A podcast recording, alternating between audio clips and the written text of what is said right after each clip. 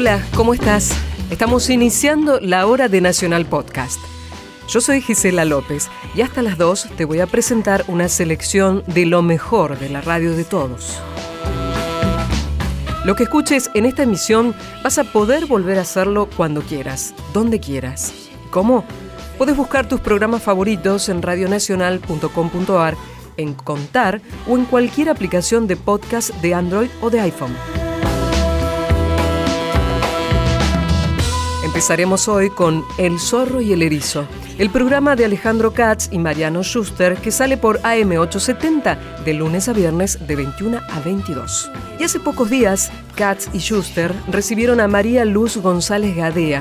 Ella es una neurocientífica y psicóloga para que pudiera charlar con ellos sobre sus investigaciones del desarrollo cognitivo, de la toma de decisiones sociales en los niños y sobre la influencia de la pertenencia grupal todas estas herramientas que recién se están descubriendo. Escuchemos. Estás en Nacional Podcast, por la radio de todos.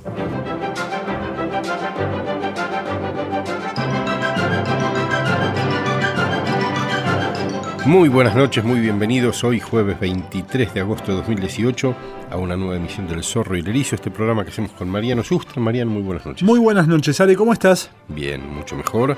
Me Contento de mucho. empezar de nuevo.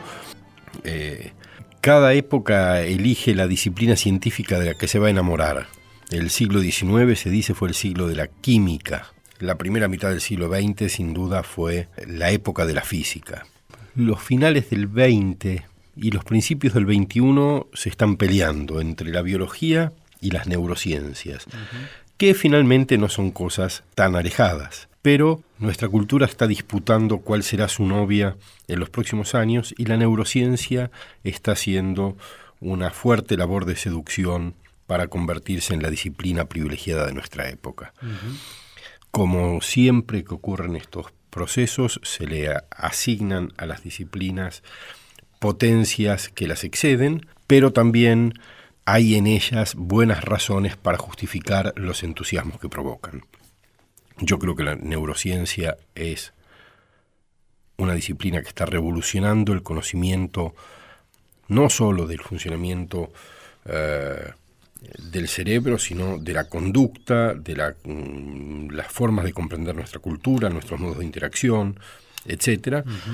Creo que también tiene límites que vamos a, tener que ir precisando. Y creo que todo eso lo vamos a poder conversar con nuestra invitada esta noche, María Luz González Gadea. Ella es doctora en neurociencias por la Universidad Nacional de Córdoba. Es investigadora del Instituto de Neurociencia Cognitiva y del Laboratorio de Neurociencia de la Universidad de Itela. Es becaria postdoctoral del CONICET. Trabajó en la Universidad de Cambridge, en el Reino Unido, en, trabajos postdoctorales. Eh, entre otros estudios, ha liderado un, un proyecto multicéntrico que se llevó a cabo en 14 países del mundo, coordinado por la Universidad de Chicago, destinado a entender las bases de la conducta prosocial, es decir, cooperativa, en niños. Actualmente se encuentra estudiando el desarrollo de las decisiones sociales en niños y la influencia de aspectos relacionados con la pertenencia grupal.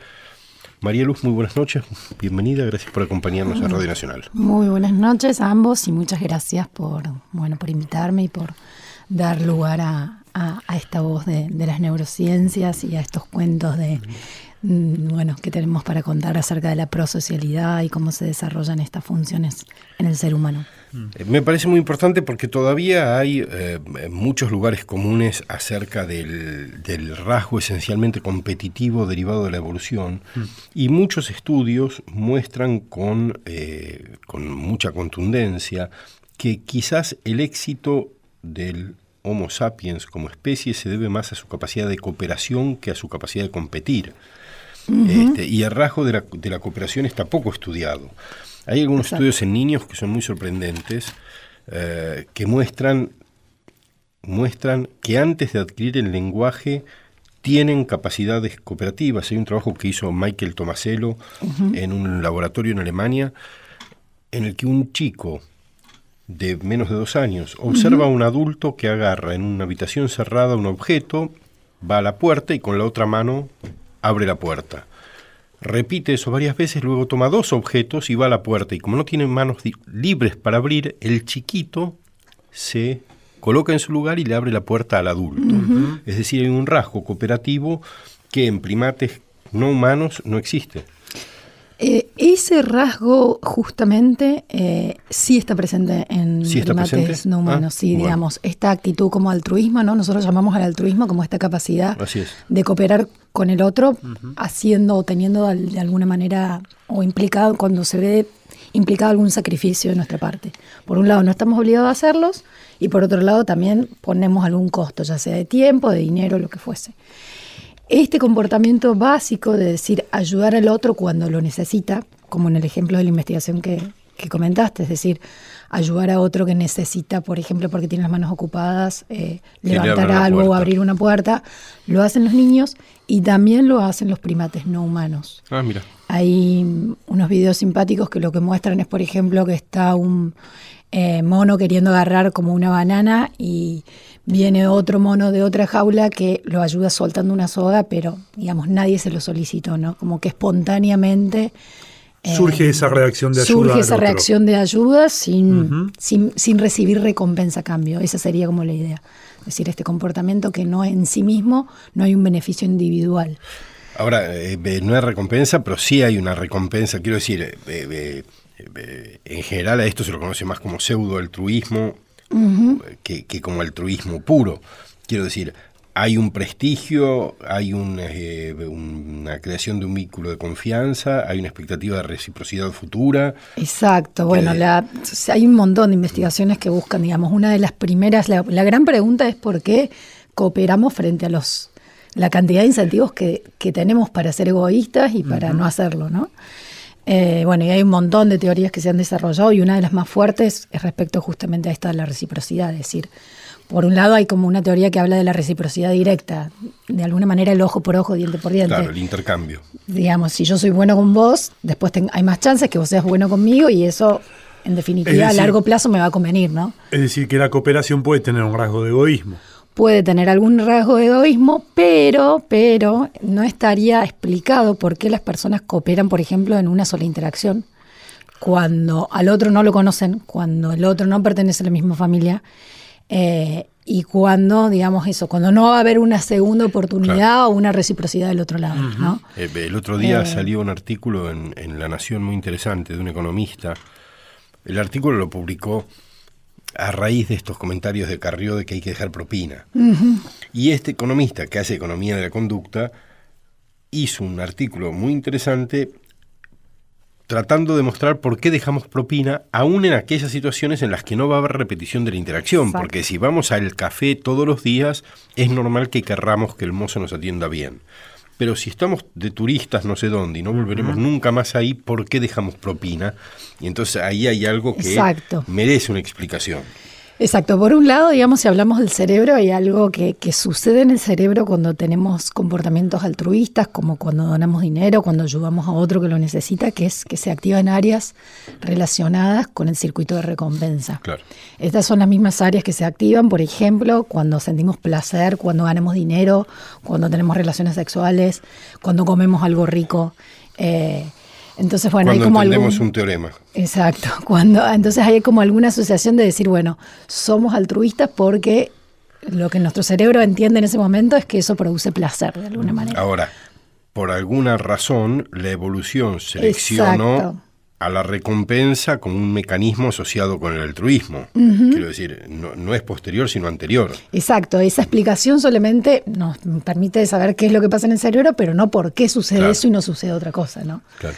Em, bueno, entonces están todas estas teorías, ¿no? ya dijimos que la de la reciprocidad directa es insuficiente para explicar por qué en una sola interacción.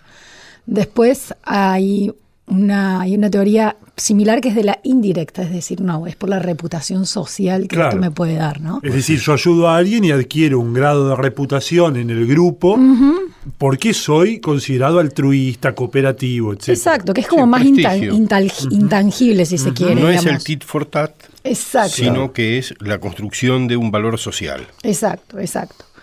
Em, hay una investigación muy particular que lo que muestra, por ejemplo, eh, que se hizo en Estados Unidos en, en los buzones donde la gente tenía, te podía servir como leche y café como libremente en una universidad, pero te ofrecían donar dinero, ¿no?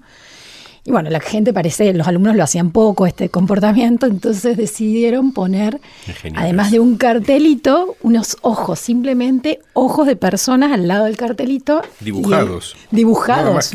claro. Y el comportamiento, bueno, las donaciones aumentaron mucho más, ¿no? Es extraordinario eso. Sí, sí, sí. Y después, bueno, hay mucha, mucha investigación que muestra que cooperamos mucho más cuando alguien o cuando sentimos que alguien nos va a observar eh, que espontáneamente. Pero bueno, creo que en este sentido, y bueno, y un poco mis investigaciones tratan de responder esta pregunta si buscamos de ir para atrás, ¿no? Y decir, bueno, ¿qué pasa con los niños, ¿no? Donde estos efectos no deberían ser tan fuertes, o al menos están como en desarrollo. Y la verdad es que observamos, o sea, al menos en, es como muy sorprendente. Yo la verdad que es como superó mis expectativas. Para mí, yo cuando leía, uno lee todas estas investigaciones y decís, ¿por qué me quieren contar que el mundo es tan bueno cuando uno tiene demasiadas evidencias en la vida cotidiana de que el mundo al final no es tan bueno? Eh, al menos en estas situaciones, al menos digo, en, situaciones de uno a uno, cuando uno puede como pensar y elegir, los digamos, los niños de muy corta edad siempre eligen, ¿no? Compartir lo que tienen, dividir de manera equitativa, eh, igual los recursos entre las partes es como algo que está bastante reforzado. Bueno, hay algunos, algunos experimentos muy interesantes acerca de la idea de justicia como una idea innata, ¿no? la distribución, digo, un, un coordinador que le asigna a dos participantes la decisión de la recepción de una cantidad de dinero, pero uno de ellos tiene que decidir cómo lo distribuye ese dinero.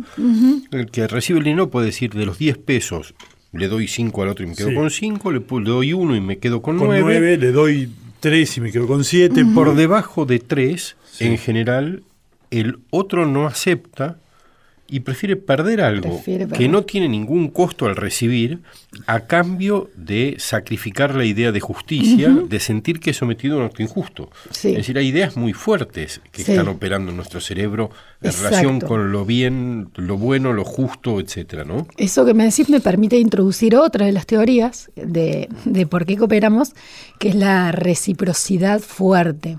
¿no? y lo que sostiene es que las conductas cooperativas se sostienen porque existen reciprocadores, es muy difícil la palabra, es más, yo no sé si existe tan claramente en español, bueno. Eh, fuertes, que son personas que por un lado recompensan mucho la cooperación y por otro lado, y esto es lo más importante, penalizan el incumplimiento de la no cooperación o de las, digamos, de las transgresiones morales, que una de ellas es no cooperar. Claro. Eh, y en ese sentido se estudia que se llama como la penalización altruista, es decir, yo soy capaz de poner dinero para penalizar que otros, eh, digamos, cuando otros incumplen esto. Y sucede en segunda persona, esto es lo que vos acabas de contar, cuando yo, digamos, vos distribuís y yo puedo, vos decidís cómo distribuir ocho caramelos, ¿sí? Y decidiste darme eh, dos a mí y quedarte vos con seis, ¿sí? A mí me conviene en realidad aceptar esos dos caramelos porque es eso nada. ¿sí? Pero las personas lo que suelen hacer en esas circunstancias es decir, no, prefiero que ninguno de los dos. Y lo que sucede con este tipo de comportamientos es que esta penalización provoca de que vos justamente te empieces a volver la justicia. Claro, es decir, que el que tiene los que el que tiene la cantidad de caramelos empiece a pensar que si da poco, además, no recibe nada. Tampoco recibe ningún tipo de prestigio, ni de valoración, ni de validación del otro, al que básicamente lo que estaba haciendo era darle lo que comúnmente podemos llamar una dádiva de eso, es decir, no siendo justo. el, ejemplo que dabas sobre el reciprocador, reciprocador, súper difícil, reciprocador fuerte. Eh, tiene que ver con los trabajos en teoría de juegos de Axelrod y Hamilton. Y cómo en, el dilema del prisionero iterado, repetido muchas veces, la conducta cambia a dar la moneda equivalente a la que se recibe. Si a uno le pagan bien, paga bien, y si no le pagan mal, paga mal. Eh, eso supone que en un modelo en el que los jugadores tienden a actuar bien, todos van a actuar bien. Pero cuando los jugadores más fuertes actúan mal, todo el sistema actúa mal.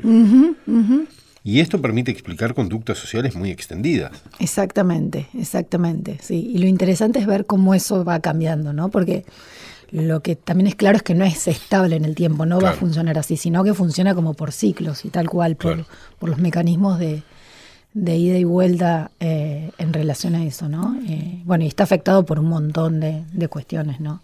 Por los vínculos que se establecen entre las personas que están interaccionando, eh, por la historia de las interacciones previas, por las expectativas de las próximas interacciones. Uno tiene una hipótesis muy intuitiva y es cooperar da más beneficios para todos que restar la cooperación. Por tanto, la evolución nos prepara para cooperar y elige que cuando cooperamos tengamos satisfacciones, por ejemplo, en el sistema de, este, de, recompensa. de recompensa cerebral.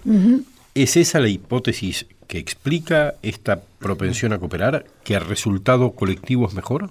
Eh, mira, con respecto a las hipótesis y las explicaciones no están ninguna cerrada. O sea, todas estas hipótesis y todas estas teorías que existen son incompletas en algún punto. Eh, porque, digamos, siempre encuentran esto, algún... O sea, no hay una teoría actualmente completa y cerrada, ¿no? Una de las más fuertes es esta última que estoy contando, esta de la reciprocidad fuerte.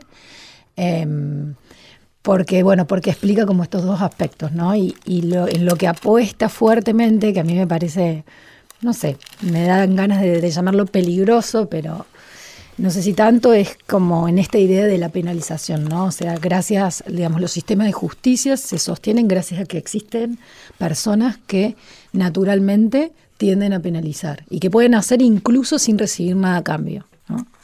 Em, esa es como una de las de las explicaciones. ¿Por qué te parece peligro? ¿Por qué te parece peligrosa la explicación? Porque estamos diciendo como bueno, somos cooperadores, digamos, porque cooperamos cuando porque tenemos Cooperamos solo bajo bajo presión coercitiva, es decir, solo bajo la idea de coerción, si no no es una cooperación natural. Claro. Y peligrosa en el sentido de que uno, digamos, estarías como promoviendo a, una sociedad como más, autoritaria, digamos. Decir, bueno, pongamos más reglas, pongamos más sanciones, pongamos más amenazas, así ordenamos más la sociedad, ¿no? Y tampoco estoy del todo, o sea, no, que no estoy del todo segura. Me parece que no podemos ir por ese lado, ¿no? Entonces, a veces estas teorías me dan miedo honestamente. Eh, nosotros hacemos ciencia y solamente tenemos preguntas, pero... Es muy fácil trasladar, bueno, es que es muy fácil para muchos trasladar lo que es un análisis científico y una evidencia en una propuesta de otro tipo, en una propuesta política, social, etcétera, y eso es lo que lo vuelve peligroso, no la ciencia en sí. Exactamente, exactamente. Eh, pero yo quiero volver un poquito para atrás. Sí. Cuando decías que encontrás una conducta prosocial en los chicos espontánea, sí. Mm, no estás diciendo que actúan de un modo altruista bajo amenaza. Fuera de toda amenaza están actuando de un modo altruista. Es una manera la verdad que no podría contestar ni que sí ni que no, porque la verdad que hay una presión social por ser altruista, digamos. En un chico que no tiene idioma. años, en un niño que no tiene idioma, digamos, la justamente como las normas morales son como las normas que nos facilitan la convivencia, son como muy, muy básicas para la interacción social, digamos. Pensar que cualquier actitud de daño al otro o digamos que al otro le va a molestar inmediatamente son como es decir, marcadas. Que la, conducta del niño podría estar construida culturalmente en el vínculo con la madre en los primeros meses de vida y cuando actúa de un modo recibe una respuesta, cuando actúa de otro recibe otra respuesta y aprende que cooperar provoca una respuesta positiva. Exacto. Y que no cooperar provoca una, respuesta negativa. Es decir, que esa conducta social podría ser aprendida y no innata. Exacto, es muy difícil, o sea, digamos, buscando atrás en el desarrollo, buscando el comportamiento, digamos, de, primates no humanos, uno podría inferir que hay algo, ¿no? Que lleva hacia este lado. Pero lo cierto es que desde, desde muy, digamos, desde el comienzo estas actitudes son sancionadas o son recompensadas. Entonces es muy difícil como poder discriminar no Se puede, claro, no se puede definir la naturalidad de un fenómeno si, el, si, si, si hay conductas o pautas sociales que cortan la naturalidad en, una, en un momento muy temprano. ¿no? yo no, no, no, no pienso en naturalidad, sino en adquisiciones, adquisiciones evolutivas Está bien, y, lo no, que, y no, perfecto. Este, y no individuales. Pero eh, vuelvo entonces, asumiendo que no podemos saber esto, o que por ahora no lo podemos saber, vuelvo al otro problema. ¿Cuál sería la preocupación por reconocer que la ley organiza? que la ley ordena, ordena las interacciones, ordena la conducta, ordena los propósitos hacia el futuro, ordena los vínculos. Quiero decir, finalmente estamos hablando de eso y estamos hablando de cosas muy arcaicas que la, que la civilización ha construido con lenguajes diferentes en diferentes épocas para explicar el modo en el que hay una ley, hay un padre, hay una ley, hay un dios, hay una autoridad, hay... Digo, no estamos hablando de otra cosa que no sea esta. Exacto, exacto. No, para mí no hay ningún problema. ¿Y por qué es peligroso hablar de esto? yo digo peligroso por, por, por, atajarme de las intenciones que puede como haber o que pueden como existir, ¿no? a veces uno quizás que es como hasta, me sale decir como perseguida, ¿no? Hay como una tendencia en el último tiempo de asociar como las neurociencias a las posturas como de derecha, autoritarias y como eh, querer como posicionar, posicionarlas como desde ese Modificar aspectos de la sociedad a partir del conocimiento de las funciones cerebrales. Claro, Eso es típicamente una idea asociada a la derecha.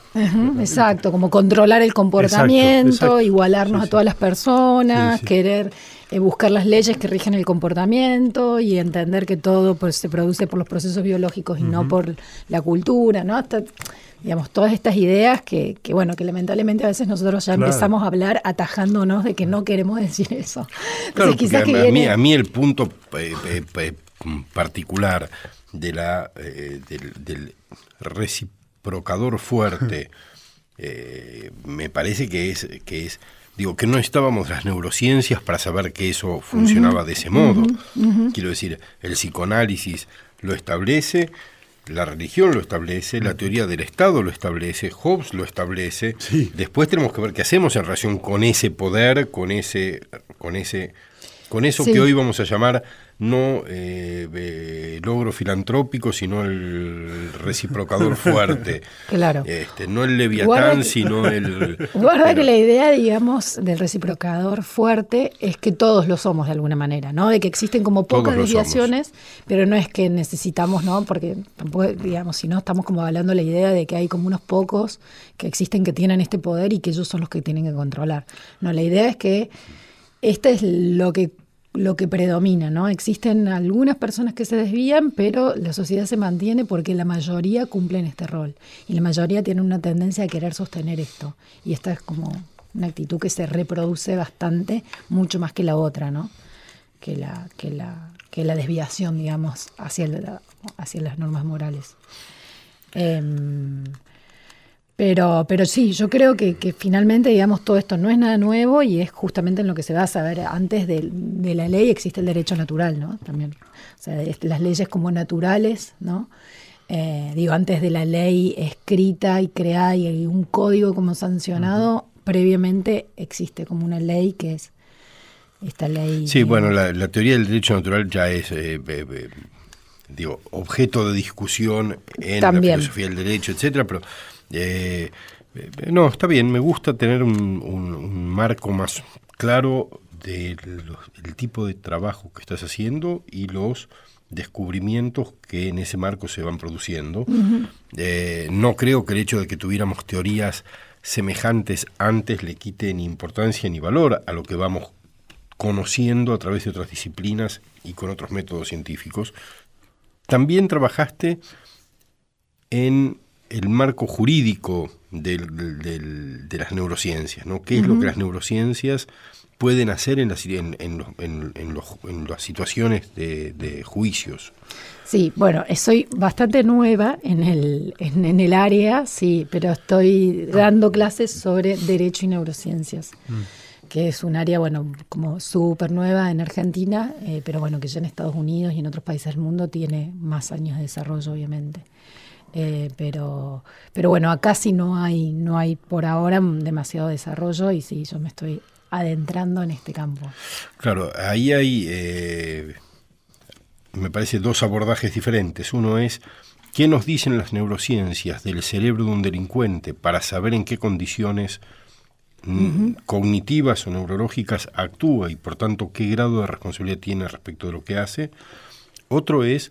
Eh, el aprendizaje que tenemos, gracias entre otras cosas a las neurociencias, acerca de cómo cosas que considerábamos fundamentales para la prueba penal son eh, muy dudosas. Por ejemplo, el testigo. Exacto. Nosotros estábamos, pensábamos que el, el, testigo era una pieza fundamental de la, de, la, reconstrucción. Sí, sí, sí, para reconstruir, para saber Y con las neurociencias aprendimos que los recuerdos pueden ser construidos, pueden ser modificados, que no, hay, no hay nada menos confiable que un testigo. Que un testigo, sí, o al menos que tenemos que hacer bastantes cosas para asegurarnos de que esa información es Por eso, un testigo por sí mismo no puede ser el, tipo que dice yo vi que lo mataba, puede ni siquiera, eh, me, entiendo, puede estar construyendo un recuerdo son los recuerdos falsos, sí, sí, sí, lo que se reconoce Entonces, Son las dos formas en las que las neurociencias se están metiendo en, el derecho. ¿no? Y después hay otra área interesante que tiene que ver con, porque hay otro de los pilares que también pone en duda, yo creo que lo que hacen las neurociencias del derecho es llenarla de preguntas, ¿no? Eso es lo que digo. Digamos, está toda esta primer parte de decir, podemos usar la evidencia de neuroimágenes como una evidencia más sólida, más fuerte, como prueba para determinar si una persona es inimputable, por ejemplo. Y en eso hay como más luces, digamos, eh, usando también la metáfora esto que, ilusiona tanto, que es mostrar un cerebro iluminado, ¿no? Eh, pero con respecto a, cuestionar, digamos, qué es la verdad, qué es la mentira, qué son los recuerdos, y a cuestionar sobre todo algo que a mí me parece impresionante, que es la imparcialidad de las decisiones judiciales. Hay, hay algunas investigaciones muy interesantes que muestran la cantidad de sesgos que presentan los jueces. ¿Nos podés explicar un poquito mejor eso? Dale, les puedo contar dos eh, investigaciones como puntuales. Eh, hay un paper que lo que muestra es, eh, analiza como decisiones de los jueces sobre, específicamente sobre libertad como condicional y encuentran un efecto fuertísimo que tiene que ver con el momento del día que se toman estas decisiones. Y antes que los jueces se vayan a comer, hay como marcan como en un gráfico, ¿no? Los puntos como en, en que se, están, que se fueron a comer, que hicieron como pausas para, para tomarse un café o, almorzar. Y es tremendo cómo, digamos, decaen muchísimas las aceptaciones de estas, de estas, digamos, de estas sentencias. Es decir, son más rigurosos antes de ir a comer. Son más rigurosos, no. Eh, digamos, no, entendí. Decaen, decaen las sentencias a favor de la libertad condicional. Decaen las sentencias a favor, es decir, son menos propensos a dar libertad condicional antes de ir a comer. Exacto.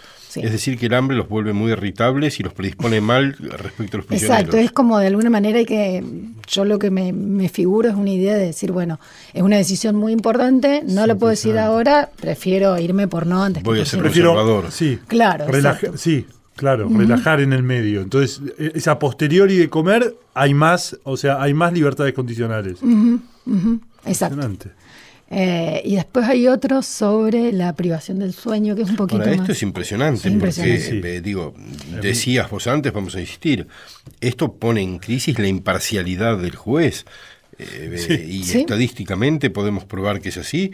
Por tanto, todos los tipos cuya libertad condicional le fue denegada antes de la hora de almuerzo del juez que lo denegó, podrían apelar y decir, volvé a Vaya a comer. A ver, de nuevo, hay un gran tema dentro del derecho de las neurociencias que es cómo inferir, ¿no? Como el objetivo de las neurociencias es tratar de entender cómo funciona el conjunto a un grupo de individuos, ¿no? Y el objetivo del derecho es individualizar lo más posible a la persona para poder darle, digamos, su, eh, la decisión más justa posible para esa persona individual. Entonces hay todo un tema con sacar conclusiones de estudios, de grupos, hacia los individuos. Sí, por supuesto, ¿no? se puede trasladar. Entonces, no se puede trasladar. pero entender el modo de funcionamiento puede, permitir tomar decisiones Menos sistémicas. cuestionar, sí. Eh, este, bueno, y hay otro, el, último que les cuento es sobre, eh, sobre la privación del sueño.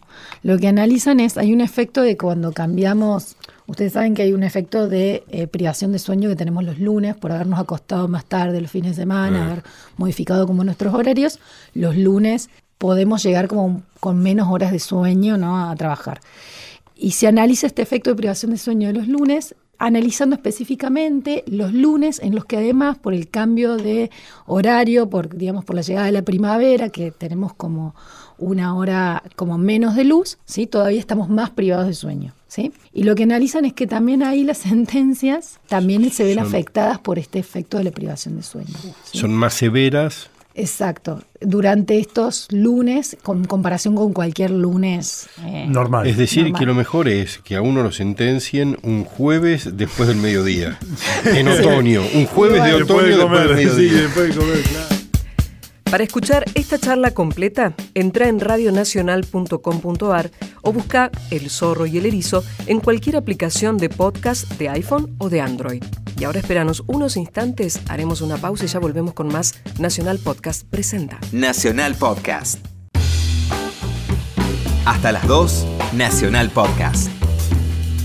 Arrancamos este segundo bloque de la hora de Nacional Podcast con Historias de nuestra historia, el programa de Felipe Piña que sale cada viernes por la medianoche en AM 870. En este caso, la charla fue con Julián Maradeo, autor de La Trama, los abusos en la Iglesia Católica, un libro en el cual se indaga sobre el sistema de encubrimientos que ocultaron los abusos en la Iglesia Católica, narrando no solo los numerosos delitos cometidos por los curas, sino además la telaraña urdida desde el Vaticano atravesando a toda la jerarquía católica.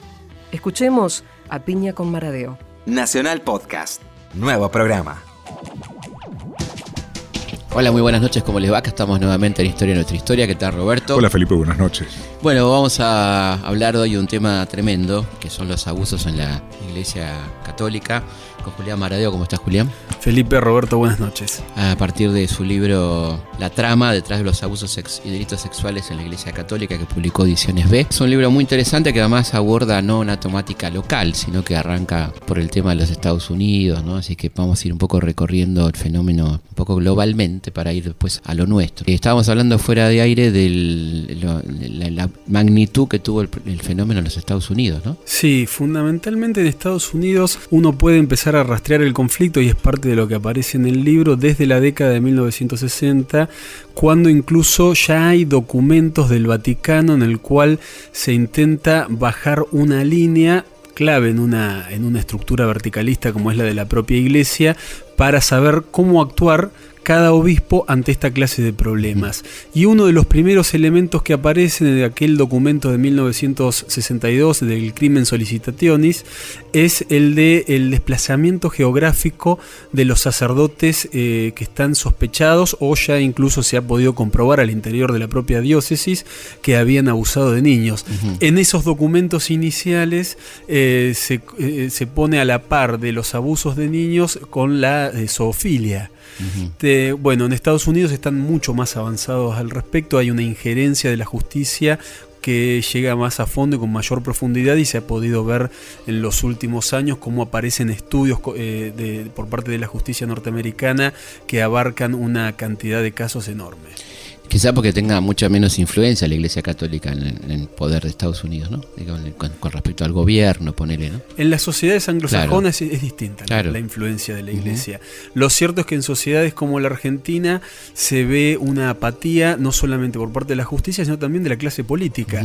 Siempre en alguna de estos tipos de conversaciones sugiero que me digan qué político ha tomado el tema de los abusos en la Iglesia como una bandera. Y la verdad es que ninguno. ¿Qué, hay de, cuestión constitutiva para que la Iglesia tenga este tema, ¿no? Que como algo permanente, reiterado, digamos, como algo casi constitutivo, digo yo, de, la Iglesia, ¿no? ¿Qué pasa ahí? Los distintos estudios que se han hecho al respecto lo que demuestran es que ni tienen que ver los abusos y la proliferación de ellos con el celibato, ni, lo, ni tiene que verlo con la homosexualidad, sino que abusadores hay en cualquier sector de la sociedad, solamente que dentro de la iglesia están creadas las condiciones para su encubrimiento. Entonces son abusos de poder. Es muy bueno esto, ¿no? Porque puede llevar a, a una generalización y que la causa sea un reduccionismo, digamos, al celibato, etcétera, ¿no? Vos sabés que eh, sobre ese tema, casi el 70% de los chicos abusados son abusados por alguien de su entorno familiar. O sea que hay otra institución que también... La familia. Claro, como la familia, que también es, cuestionable desde ese punto de vista. Bueno, y estas condiciones de las que vos hablás, ¿no? ¿Cuáles son estas condiciones que creadas o que favorecen? Porque dejamos de lado el celibato, dejamos de lado la homosexualidad. Tiene que ver eh, lo que recién señalaba Roberto en lo que eh, denominamos eh, la el proceso de selección de víctimas. Y en esto hay que tener en cuenta lo que es la racionalidad del sistema, por eso es que hablamos de sistema de encubrimiento, que ha ido variando a lo largo del tiempo, pero la racionalidad del sistema en el medio del horror. Normalmente la selección de víctimas por parte de los sacerdotes tienen que ver o con eh, familias que eh, perdón, hijos de familias que están destruidas, de padres alcoholizados, de padres creyentes, y se agregó en el caso del Instituto Provo, lo que son es la, organización, la congregación creada en Verona, Italia, y, varios de los curas eh, acusados fueron enviados a la Argentina, la selección de chicos hipoacúsicos cuyos padres no conocen el lenguaje de señas. Y ahí está la clave, la imposibilidad de la comunicación. Por ejemplo, en el caso del cura Justo José y Larraz, los sobrevivientes me contaron a lo largo de años, porque son en más de un caso charlas que se han dado a lo largo de tres o cuatro años, que el cura los seleccionaba, los atraía a través de regalos y luego cuando ellos iban apesadumbrados, acongojados a sus casas, se encontraban al cura almorzando con sus padres. O sea, era una estrategia de tenazas. Los tenía totalmente agarrados. Después vas a hablar del caso Hilarás porque, bueno, ese es el centro del libro de alguna manera. Pero bueno, me estaba acordando de, de algunas cuestiones como lo del hermano del Papa, ¿no? de Ratzinger, mm, hablando de hipoacúsicos y todo esto. Exactamente, bueno, mm. ahí lo que se pudo ver con el hermano del Papa es justamente alguien que participa incluso en el encubrimiento. Pero el propio Joseph Ratzinger, Benedicto XVI, eh, ocupó cada uno de los lugares clave para el encubrimiento. Hoy, cuando uno habla al interior de la propia institución sobre el papel que está cumpliendo Francisco, lo primero que hacen es señalar que el camino fue allanado por Benedicto XVI a través de distintas normas y de haber enfrentado, por ejemplo, a quienes seguían respaldando en México a el gran legionario de Cristo, como fue Marcial Maciel degollado. Ahora, lo cierto es que antes Ratzinger había sido del el número uno de la Congregación de la Doctrina de la Fe, que es el tribunal del Vaticano que se encarga de juzgar los casos que le llegan desde cada arzobispado en las distintas iglesias a nivel mundial. Bien. Que es la, heredera de la Inquisición, ¿no es cierto? Exactamente. Es el nombre nuevo de la Inquisición. Exactamente. Bueno, hoy ha ido ocupando... Pero qué impresionante, ¿no? Porque es, como, lo decimos rápido, pero es, es ponte a temblar un poquito, ¿no? Tiene un peso simbólico muy importante.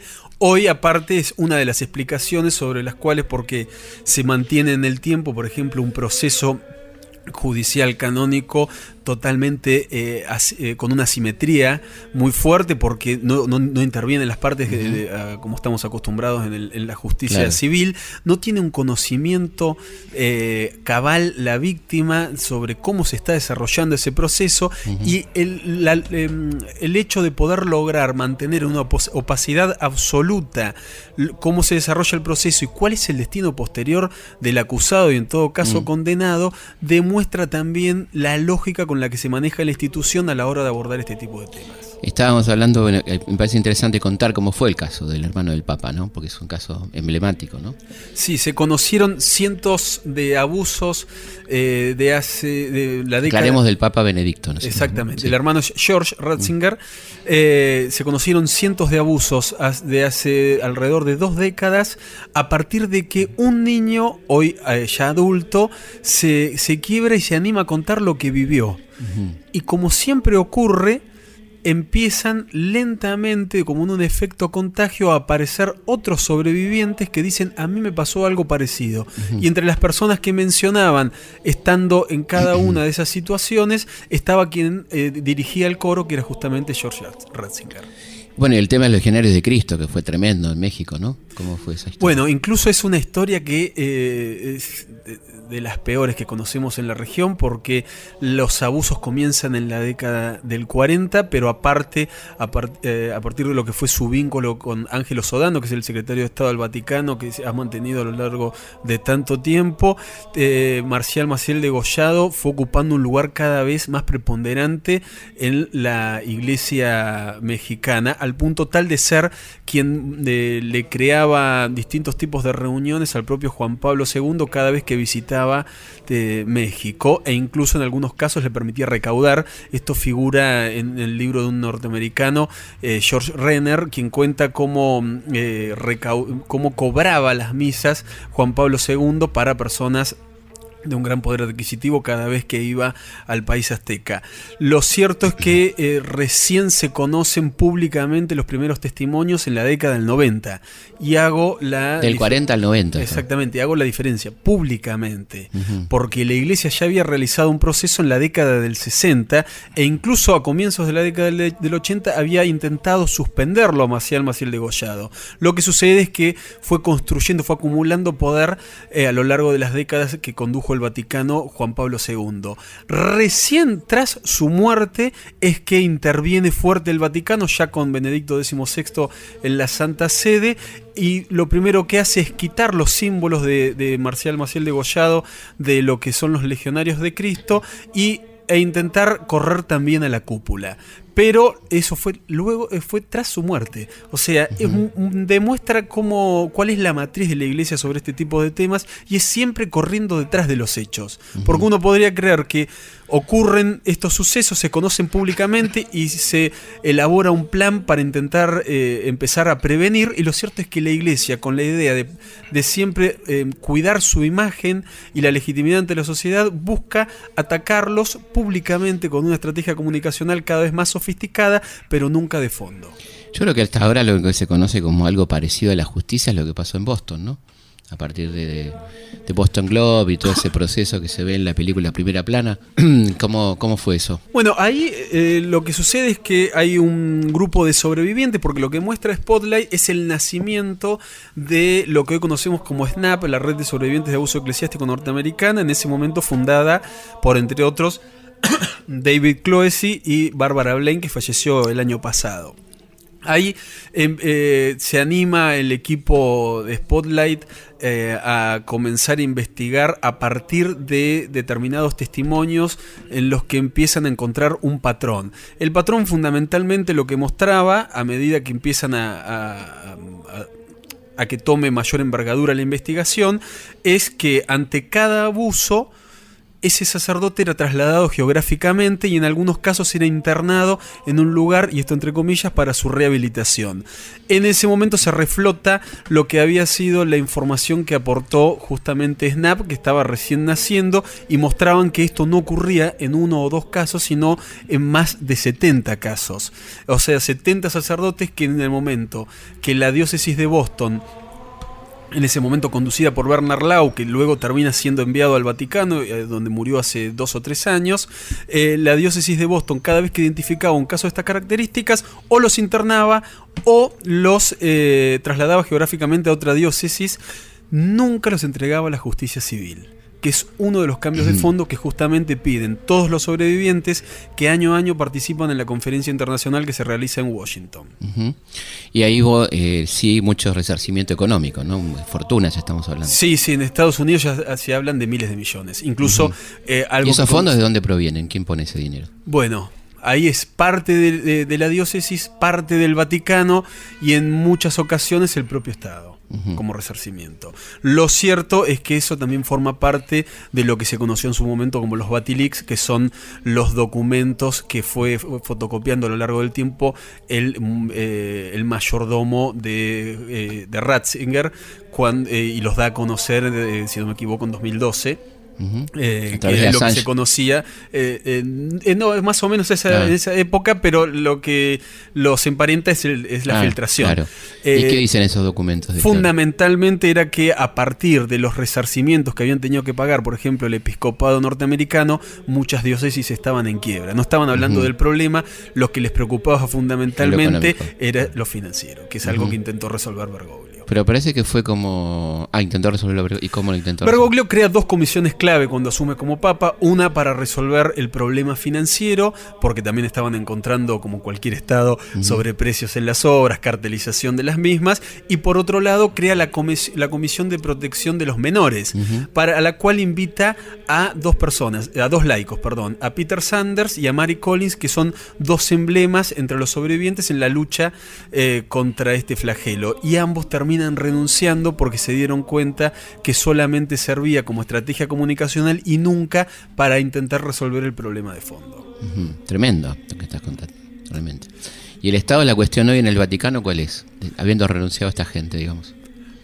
Hoy el Vaticano tiene un problema que lo ha tenido todos los papas desde que el Vaticano eh, pasó a integrar el Comité de Derechos del Niño de Naciones Unidas. Este comité emite cada cierto tiempo un informe que muestra el estado de situación en el Vaticano sobre distintos problemas vinculados a la niñez. Uno que viene desde la década del 90 son los abusos eh, de niños, pero aparte el encubrimiento. Se agregaron la violencia sobre religiosas y también la, el no reconocimiento de la paternidad sobre distintos niños. El último informe que recibió el Vaticano criticó en 2014, en febrero de 2014. Responde públicamente, pero tenía que presentar como plazo hasta septiembre de 2017 eh, el informe en el cual demostraba que había realizado todos los cambios que le estaban requiriendo, entre otras cosas, para que las condiciones de reproducción, de abuso y encubrimiento comenzasen a solucionarlo tanto Bergoglio como en su momento Juan Pablo II, como el propio Benedicto XVI, lo entregan con muchísima demora. Bergoglio no lo ha hecho hasta el día de hoy. Y hay un silencio que le hace mal a las víctimas también, que muestran en la película, en Spotlight, esa idea de que hay uno de cada dos religiosos que tiene por ahí alguna relación con alguien, no necesariamente caso de abuso, pero que hay un 6% que sí, sí está involucrado en casos de, abuso. Esa es una cifra que dio Silvano Tomasi, que es el representante del Vaticano ante Naciones Unidas, que justamente cuando comienzan a apurarlo y preguntarle bueno, tienen estadísticas, den a conocer los números y él reconoce que entre el 1,5 y el 4,5% de toda la comunidad católica, de funcionarios católicos, están relacionados a eh, cuestiones vinculadas al abuso entre todos los otros flagelos, estamos apenas haciendo un recorte de todos los que hay dentro de la iglesia. Aparte de eso, lo que vos señalabas que aparece en los distintos informes es la ley de silencio, como lo define el Comité de Derechos del Niño de Naciones Unidas, que se aplica sobre abusados, pero también sobre los curas díscolos. Ahí la clave es entender que justamente están buscando atacar que no se haga público. Es por eso que en múltiples casos uno se encuentra que hay muchos sacerdotes que terminan renunciando porque se dan cuenta que en todo momento, más allá del discurso de la iglesia hacia afuera, hacia el interior, todo sigue prácticamente igual.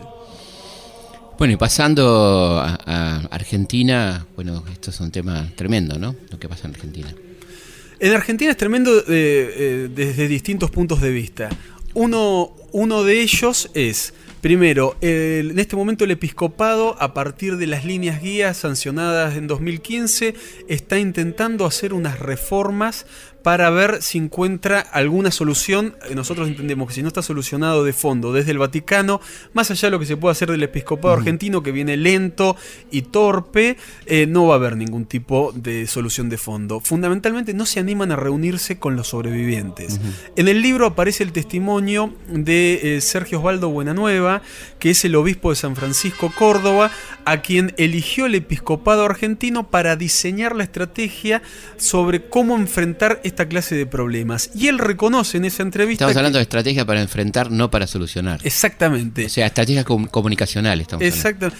para que, quede claro, porque si no parece que se estuvieran ocupando del tema, ¿no? Él lo que señala, entre otras cosas, es que la iglesia argentina acaba de enterarse de este problema. Entonces, mi repregunta es. ¿Cómo puede ser que acaban de enterarse de este problema si ya en 2001 todos conocíamos, porque había sido público, el caso de Monseñor Storni? Entonces él lo que señala es que, bueno, que públicamente muchos, porque hay un quiebre generacional al interior de la iglesia argentina, muchos recién se están, se están enterando ahora si es que no tuvieron acceso a partir de lo, de lo vivido en su diócesis. Por otro lado, mi pregunta fue, ¿por qué si en lugares como Chile, se invitan a la conferencia episcopal a dar charlas a sobrevivientes de abuso eclesiástico, es decir, no a, un integrante de la iglesia, sino a alguien que viene de afuera y padeció esto, ¿por qué no lo hacen en la iglesia argentina? Y ahí es lo que él señala, es que hay un choque generacional muy importante que se está adentro, que se está produciendo adentro, fundamentalmente podría uno utilizar como símbolo de un lado al recientemente jubilado Héctor Aguer, arzobispo emérito de La Plata ahora, y otros si tomamos esta versión. La generación nueva que es la que está pidiendo supuestamente ir a fondo. Lo cierto es que él reconoce que no hay cifras, lo cual es mentira. Eh, cada diócesis tiene información interna sobre quienes fueron acusados. Y por otro lado, está sugiriendo que existiría la posibilidad cuando realicé la entrevista, de diálogo con los sobrevivientes. Ya he publicado el libro, le escribí para hacer una presentación junto a la red de sobrevivientes de abuso eclesiástico de Argentina. Me pidió tiempo para pensarlo, supongo que significa para charlarlo al interior de la iglesia, pero por supuesto hay muchísimas posibilidades de que no ocurra. Está todavía la posibilidad que sí, hay algo clave que aparece en el libro. Eh, Julieta Añasco, hoy referente nacional de la red, fue invitada en 2015 por alguien muy cercano a, Eduardo Valdés a participar junto a un sobreviviente del cura Julio César Grassi de una reunión de supuesto, para un supuesto pedido de perdón público con el Papa. Julieta al, al, principio dijo que sí, lo consultó al interior de la red y en la red le dijeron que si aceptaba ir, eh, primero pidiese que haya un reconocimiento público de Francisco de que iba a realizar cambios como los que les está pidiendo SNAP a nivel mundial, que entre otras cosas les están pidiendo que haya laicos en el proceso de investigación y que los curas sospechados sean entregados para que el proceso judicial también lo realice la justicia civil que generalmente no puede acceder a las pruebas. Ahí se zanjó cualquier posibilidad de que ese encuentro ocurra. no, no ocurrió. El caso de Chile, digamos que, que fue tan sonado, como ¿Cómo es la situación en Chile? En Chile... Eh, que fue gravísimo cuando fue, incluso cuando fue ahora Francisco, ¿no? Sí, mostró perfecto cómo está parado Francisco ante este tipo de temas. Cuando él eh, asciende a Castro Barros como obispo, le piden los sobrevivientes una reunión, los sobrevivientes de Fernando Caradima, Castro Barros era su Me impresiona mucho el término sobreviviente, ¿no? Que si querés luego abordamos por qué de, víctimas sobrevivientes. ahora mismo, si querés, como una llamada al pie, ¿no? Exactamente. Bueno, primero porque se reconocen eh, como una figura vinculada a lo que pasó en la dictadura argentina, como un proceso sistemático, en el caso de exterminio, en este caso de abuso. Y segundo, lo que ellos señalan es el paso de una etapa a la otra. La pasiva, que es la de víctima, que es la que les toca padecer y les parte la vida al medio durante su infancia. Y la activa, que es la de sobreviviente en el momento que deciden organizarse y dar el gran paso que es luego de darse cuenta que la iglesia les mintió, que en muchos casos presionó a su familia y que la justicia no avanza, es hacer público lo que les tocó vivir en su infancia en busca de justicia, pero aparte de que estén, esté advertida la sociedad del peligro que pueden estar corriendo los chicos hoy. Recordá que podés escuchar todos los episodios completos de Historias de nuestra historia entrando en radionacional.com.ar o buscándolo en tu aplicación de podcast. Estás en Nacional Podcast. Esto es todo por hoy en la hora de Nacional Podcast. En la producción estuvo Diego Mintz. En la operación técnica, Esteban Villarruel. Yo soy Gisela López y deseo que tengas una buena noche.